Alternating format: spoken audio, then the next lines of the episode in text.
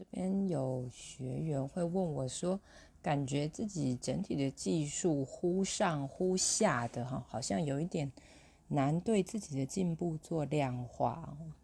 那那个时候我的回答是，呃，学习的过程其实是一个曲线的，会有上下起伏，或者是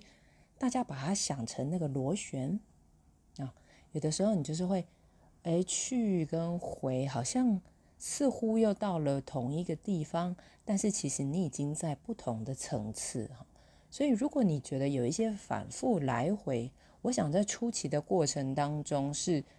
很合理的啊。学习咨询哈，因为它反复的在沟通我们自己的内在反移情的主题，同时也帮我们伸出去一个触角，是要去连接我们的。来访来电哈，所以那个忽上忽下，我觉得就是保持耐心的观察自己，